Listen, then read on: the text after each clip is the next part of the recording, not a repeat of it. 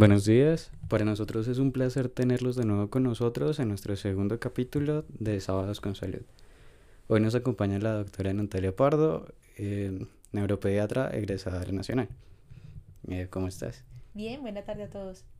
Eh, cuéntanos, ¿por qué fue que decidiste estudiar medicina? ¿Qué fue lo que te impulsó? ¿Por qué decidiste ingresar en esta carrera? Yo decidí estudiar medicina cuando me contaron cómo falleció mi hermano menor. Yo vengo de una familia humilde y mi hermano menor falleció por falta de atención médica. Y pues quise ser médico por eso, para ayudar. Entonces digamos que fue más un llamado para poder ayudar a las personas que difícilmente tienen el acceso. Exacto, fui parte del grupo que ingresó queriendo ayudar. ¿Cuáles fueron tus primeras impresiones al entrar a la carrera? Si era como esperabas, fue difícil, fue fácil adaptarte. Fue muy difícil el cambio de metodología, ¿sí? Porque creo yo que en, los colegios uno viene acostumbrado un poco como a la modalidad tradicional, ¿no? Entonces un profesor tiene una materia, le dice a uno qué libro, le dice a uno eh, de qué página a qué página estudiar y al llegar a la universidad pues tocó aprender a ser autodidacta. Mm, hasta la fecha. Entonces eso fue difícil.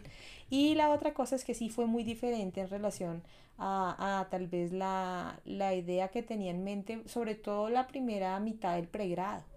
¿Por qué? Pues porque uno tiene en mente la, la atención de pacientes, ¿no? Como la parte clínica, un poco Grey's Anatomy. Sí, Uno tiene eso en mente. Pero resulta que los primeros semestres de medicina son ciencias básicas, ¿sí? Entonces, por ejemplo, biofísica Mm, eh, metodología de la investigación. Mm, en mi caso, yo soy pregrado de la militar, me tocó hacer instrucción militar. Entonces, a mí en la vida se me habría ocurrido que los sábados me iba a tocar trotar en la pantaloneta del ejército alrededor de toda la universidad. Entonces, fue un cambio. ¿Por qué decidiste especializarte como neuropediatra? Mm, por fascinación. ¿Qué fue lo que más te fascinó? Yo recuerdo en segundo semestre eh, anatomía me pareció dificilísima, pero mucho, muchísimo. Es más, puedo decir eh, con un poco de vergüenza que anatomía me quedó en 3-1 y me debe haber quedado como en 2. O sea, en serio, yo debí haber repetido anatomía. Pero cuando vi neuroanatomía y me empezaron a explicar las vías neurológicas y como esa correlación tan perfecta topográfica que hay en el sistema nervioso, me pareció fantástico. Es más, la razón por la cual no perdí anatomía fue porque neuroanatomía me quedó en 4.8. Mm, con esa levantaste todo el resto. Por eso puse anatomía, por neuroanatomía básicamente. Me pareció fascinante. Y, y me, me, empezaron a gustar las neurociencias. El siguiente semestre en la neurofisiología me pareció más increíble aún todavía. Eh, es más, me volví monitora de neurofisiología y me, me, gustaba enseñarle eso a los más pequeñitos. Y después para completar, eh, honestamente pues me enamoré de una persona que le gustaba mucho las neurociencias. ¿sí? Y él empezó a hablar de neuropediatría. Mm, y por ese lado me encantó. Te fuiste cogiendo. Sí. ¿Y qué tal fue ya cuando te, te encontraste como tal la especialización? Que hay ciertas cosas que me gustan más que otras, ¿sí? Y uno tiene como unos puntos eh, críticos de desarrollo de intereses, ¿no? Entonces ya haciendo la residencia de neuropediatría, yo recuerdo un congreso que organizó la Asociación Colombiana de Neurología y trajeron a hablar a un doctor que es el doctor Andrés Nacimiento. Y el doctor Andrés Nacimiento habló de miopatías congénitas, o sea, las enfermedades con las que nacen los niños con problemas en sus músculos. Lo mismo, yo escuché ese tema y yo dije, no, esto es lo máximo. Ya no me gusta la discapacidad cognitiva, no me gustan los problemas de aprendizaje, ni siquiera me gusta la epilepsia, lo que me gusta es esto. Y encontré como mi área especial interés ahí. Vi que fuiste a España. Sí, yo he intentado aprender por, los métodos que están a mi alcance un poquito más sobre enfermedades neuromusculares. Entonces, cuando estuve, cuando estuve haciendo la residencia, hice una eh, estancia formativa en España. Es más, este año, a estas alturas, se supone que debería estar en Barcelona, porque iba a estar un año allá. Pero a ah, razón de la contingencia del COVID, pues tocó aplazarlo un poquito. ¿Sí? Y, y, procuro estar pues en actividades académicas de tipo neuromuscular. Entonces en Latinoamérica hay un grupo bien constituido, bien formado, que se dedica al estudio de las enfermedades neuromusculares. Ellos hacen actividades, hacen un evento anual que se llama Leveland, que lo van rotando por diferentes países de Latinoamérica y llevo cinco años yendo a todos los Leveland que he podido. Me encanta la semiología neurológica francesa. Entonces, eh, Francia, especialmente el, Hospital Salpêtrière, es la cuna de la neurología, ¿cierto? Está allá Papa Charcot, la primera cátedra de neurología, pero también es la cuna de las enfermedades neuromusculares, porque allí está el doctor Duchenne, mm. ¿sí? Y el doctor Duchenne, con él nacieron, nació prácticamente el estudio de las enfermedades neuromusculares, y ellos hacen una escuela de verano de enfermedades neuromusculares. Y mm. eso es fantástico, es muy bonito porque está toda la aproximación desde la clínica, con unos docentes súper entusiastas que tienen montones de años de experiencia y es una posibilidad de experimentar tal vez una realidad un poco más amigable que la nuestra, porque por ejemplo se encuentra uno con personas de Alemania, de Rusia, de Francia, España, que tienen más acceso a, herramientas que nosotros logramos acceder con gran esfuerzo y para ellos las tienen como en su vida cotidiana. Entonces me gusta ir mucho a la Escuela Europea de Miología, se llama eso. De hemiología. De miología. ¿Cuál ha sido tu sueño ahorita por cumplir? ¿Qué es tu siguiente paso? ¿A dónde quieres ir? Yo quiero seguir aprendiendo enfermedades neuromusculares. Entonces, había planeado desde hace dos, tres años eh, hacer una nueva estancia de mayor tiempo en España. Me iba a quedar un, un año en, en el Hospital San Juan de Dios en Barcelona en el servicio de neuromuscular, aprendiendo de eso. Eh, de momento estoy intentando aprender neurofisiología periférica. ¿Sí? Sí, me parece muy útil. Porque pues la neurofisiología son todas esas herramientas diagnósticas que se utilizan como una extensión del examen neurológico, es ver los nervios y los músculos con estudios. ¿sí? Entonces estoy intentando aprender eso de forma un poco autodidacta y también con la ayuda de, varias personas que se han prestado a enseñarme y permitirme también estar con sus pacientes, porque eso es algo que no se puede aprender sin pacientes. Sí, tienes que tener el contacto para poder entender. ¿Cómo fueron tus primeros contactos con pacientes? Con pacientes lentos. Yo recuerdo que el primer paciente eh, que tuve a mi cargo me demoré con él dos horas y media. ¿Y por qué? Porque era un viejito y él no podía comer solo. Entonces yo me mm. puse a darle el desayuno porque me daba pesar que él no podía comer solo. Entonces me quedé con él y le di la comida y le armé la charla y pasaron dos horas y media. Entonces, claro, el resto de la mañana fue porque no, no supe distribuir el tiempo. Eh, ha habido de todo, creo yo, ¿sí? ¿Cómo así de todo? De todo, pues como en pacientes y como en la relación con los pacientes. Me gusta mantener una relación muy cordial con mis pacientes, como de mucha confianza. Me gusta tener un buen vínculo eh, médico-paciente y me gusta ayudar todo lo que pueda. Pero tal vez lo que me ha costado más trabajo también es poner un poco de barreras, ¿sí? Barreras sanas, ¿sí? Por ejemplo, no llamar los domingos a las 8 de la noche, cosas de ese tipo. O sea, es muy frecuente que te llamen los domingos. Lo que pasa es que cuando uno quiere ayudar, eh, digamos que uno maneja un horario, por ejemplo, ¿cierto? Sí. Pero hay ciertos pacientes con enfermedades muy raras, muy especiales, con necesidades específicas, que uno intenta ayudar, ¿cierto? Tal vez fuera del horario, con cosas extra. Pero también incluso esas actividades hay que ponerles un freno, porque pues somos médicos, pero eso es una faceta de nosotros como seres humanos y, y no puede abarcar espacios que están para otras cosas. Entonces, tal, vez esa es la cosa que más me ha costado como trabajo, poner un poquito esos límites para mis propios pacientes, porque generalmente estoy ahí y ayudo todo lo que puedo, pero también hay que poner como unos tiempos. y pues también la parte, por ejemplo, de dar malas noticias me parece muy difícil.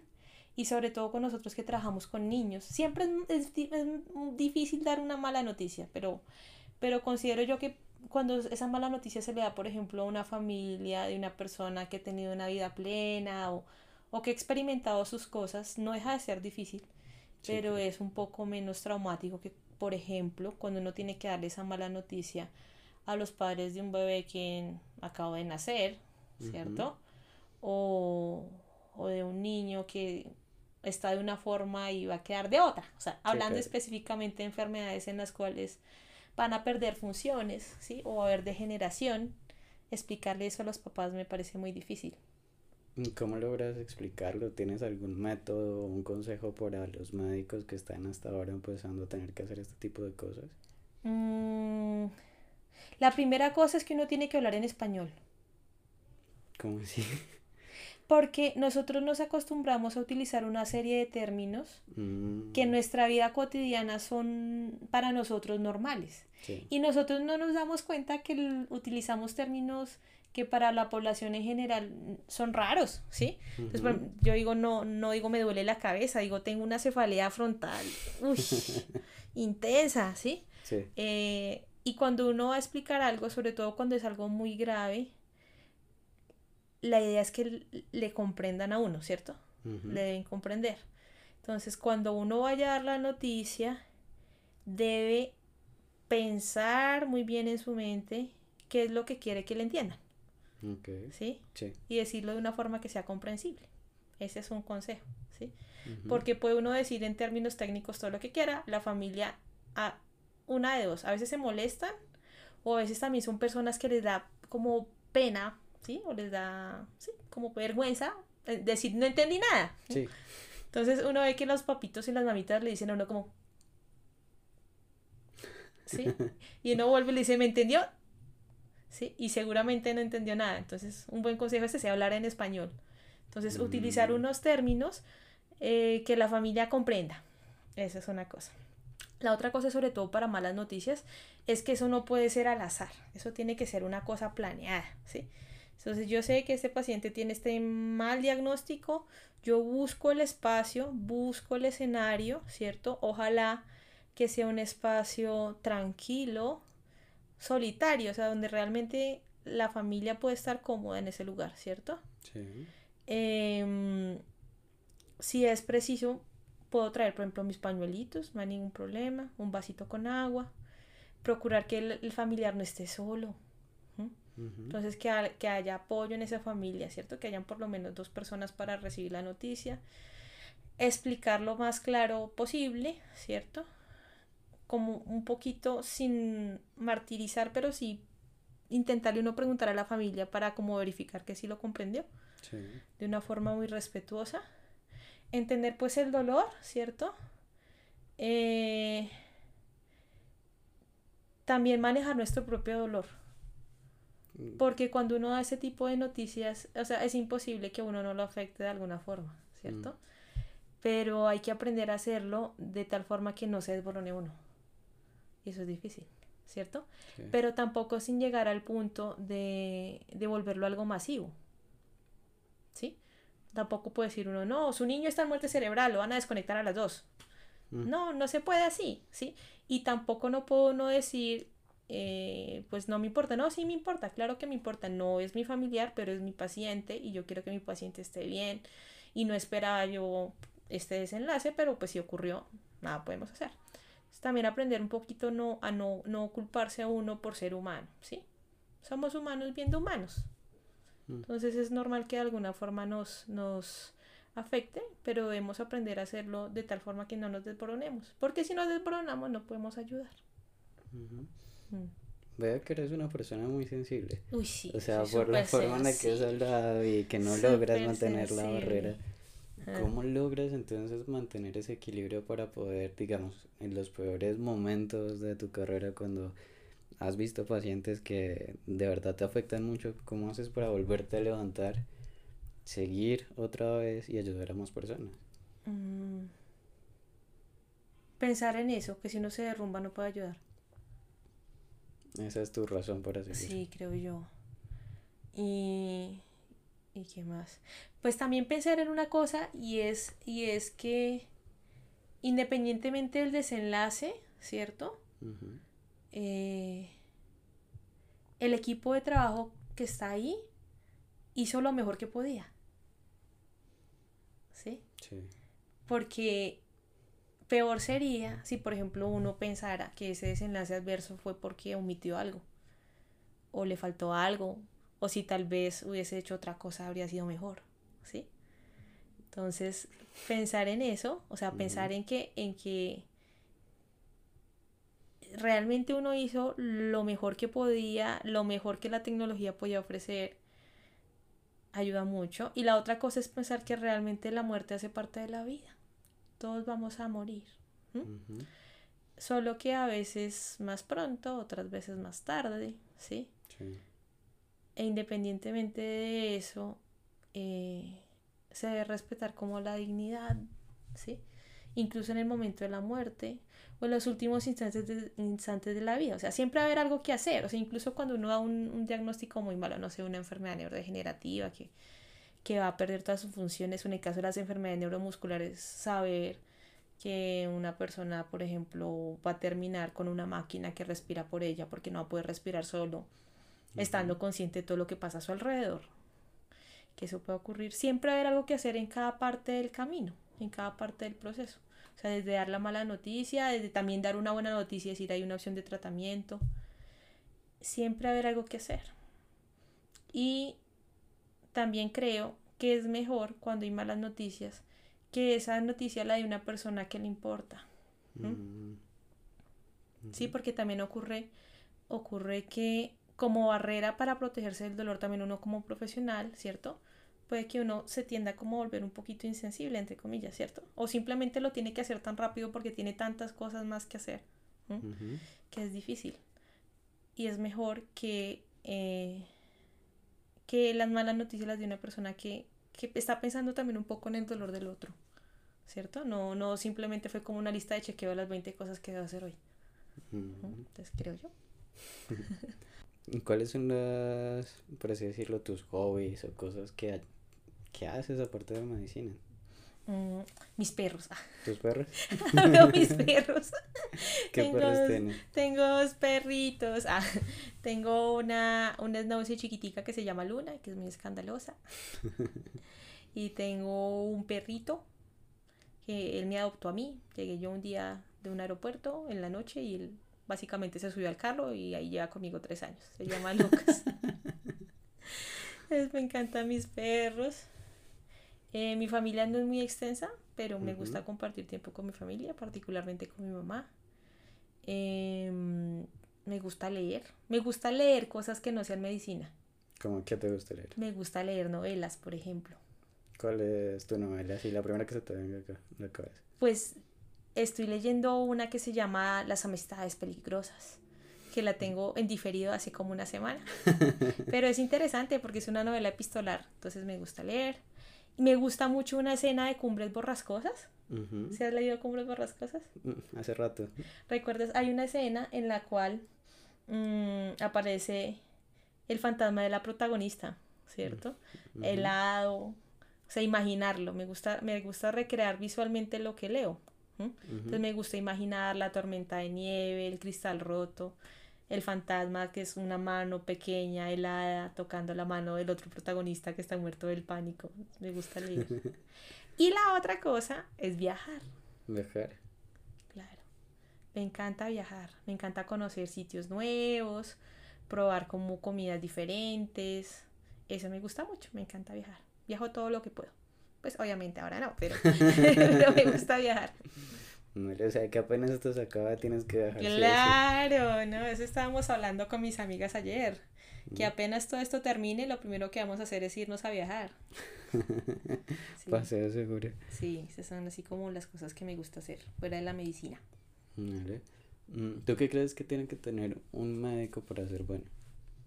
O sea, ¿qué tipo de persona puede ser un buen médico y qué tipo de persona tú crees que es mejor que se dedique a otra cosa? Depende a qué le llames buen médico. Lo que tú le llames buen médico. Bueno. Mm, me parece que debe tener eso que tanto le han dicho a uno, vocación. ¿Y qué es vocación para ti? Vocación es, es creer que uno nació para eso. ¿Sí?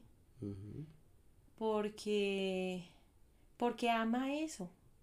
O sea, debe ser un producto del amor, la fascinación y el gusto. ¿Por qué? Porque siempre van a haber momentos difíciles y momentos como de, mm, de confrontación, ¿cierto? Momentos en los que uno está cansado, que no quiere nada, eh, momentos en los que hay un montón de dificultades y si uno realmente lo hizo porque le gustaba eso, por gusto, se acuerda de eso y sobrevive. ¿Sí? Sí. Y también creo yo que eso le permite a los pacientes tener un buen profesional al frente, ¿sí? Y eso va a una otras cosas, por ejemplo, a, que uno quiera estudiar, ¿cierto? A que estudie toda la vida, porque el tema le gusta, es divertido hacerlo, o sea, le apasiona a uno, ¿por qué no seguirlo haciendo, ¿cierto? Eh, en ser amable con sus pacientes, en entender un poco su dolor, en querer hacer cosas, querer crear cosas, querer avanzar. ¿Crear cosas? Sí. Cuando tú hablas de crear cosas, ¿a qué te refieres? Pues que hay, hay muchas cosas por hacer en medicina, siempre van a haber cosas por hacer. ¿Sí? En todas las áreas. Entonces, por ejemplo, y, en nuestro país, que es un país que está en vías de desarrollo, digámoslo así. ¿Sí? sí. Entonces, por ejemplo, el doctor Medina, ¿cierto?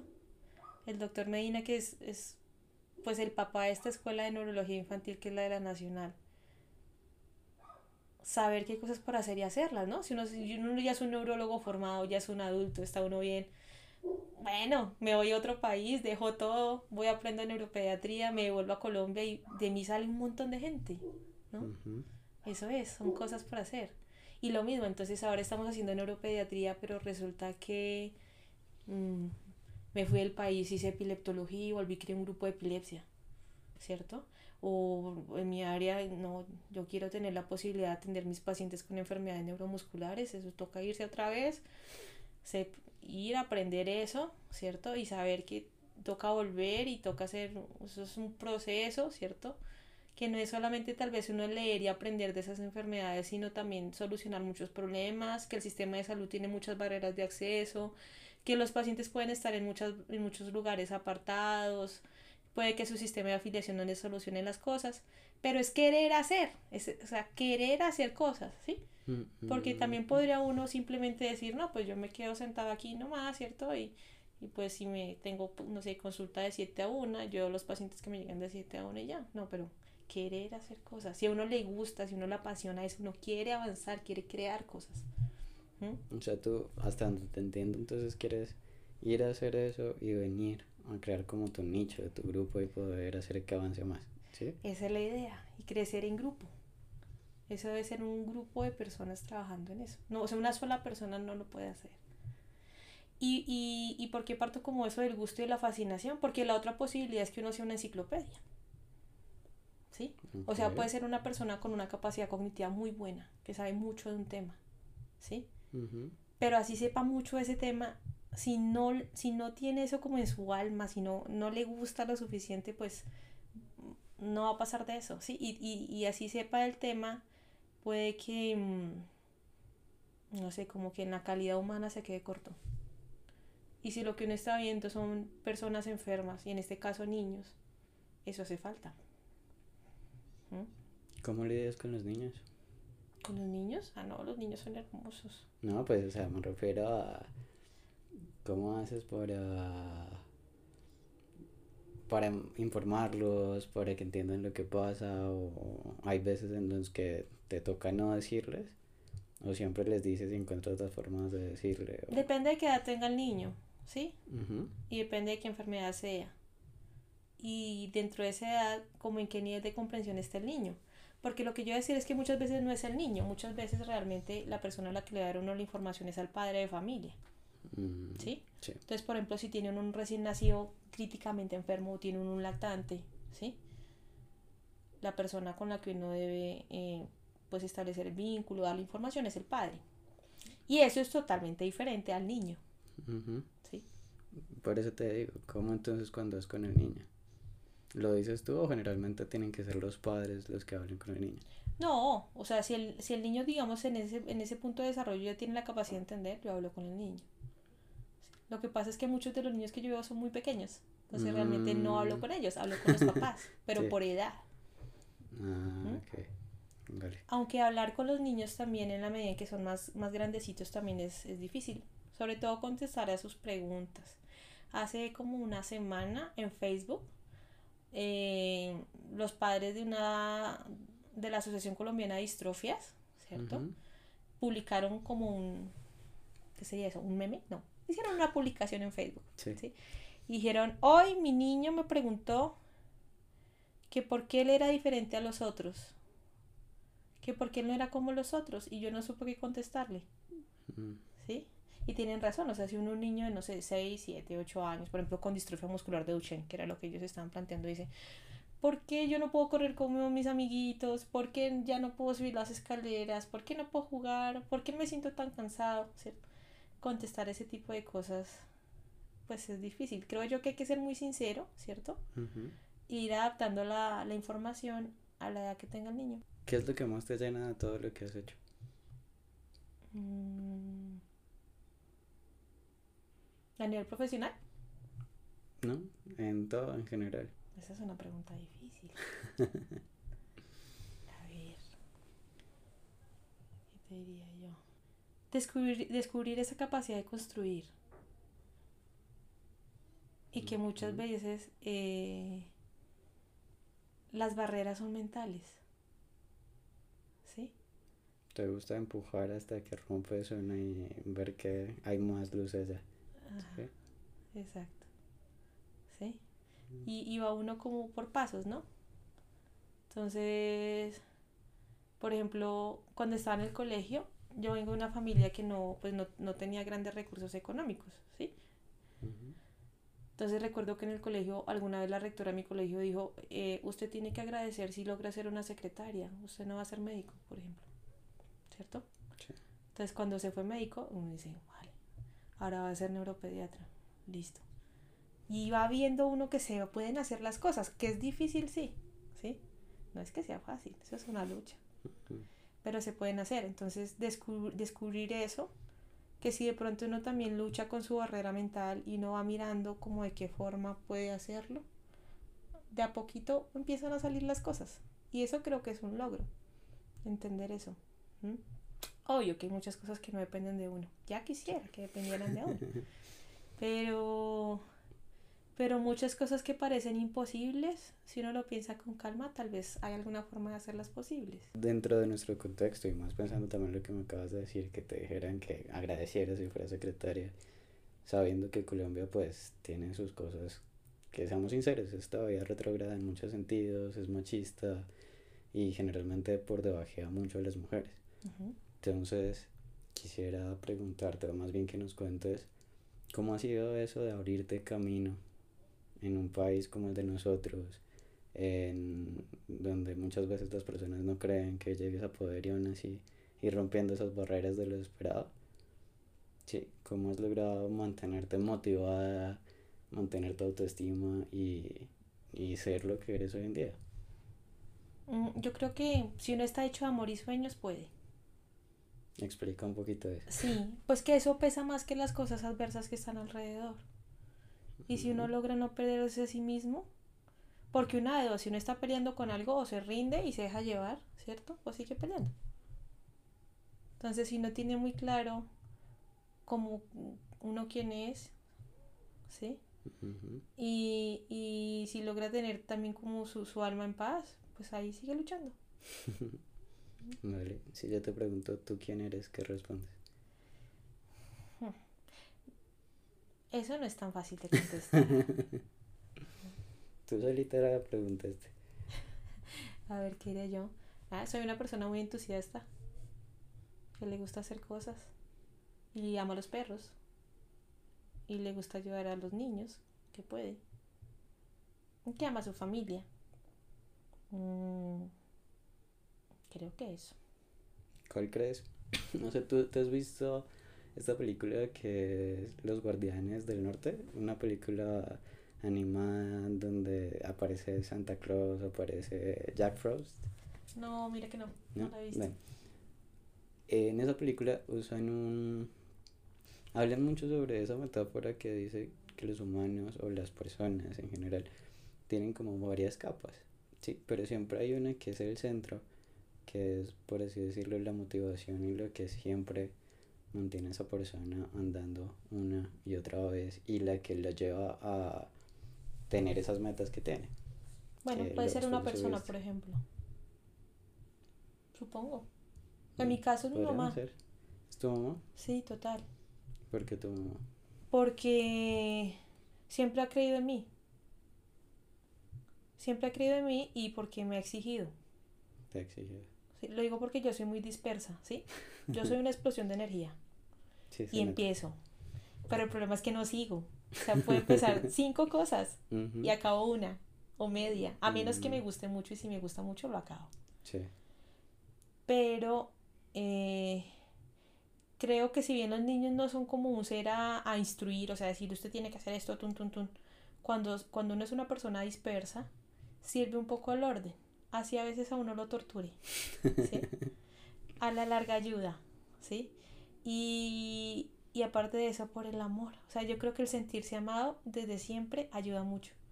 O sea, sobre todo cuando uno ve tanto dolor, eso lo ayuda como a mantenerse bien.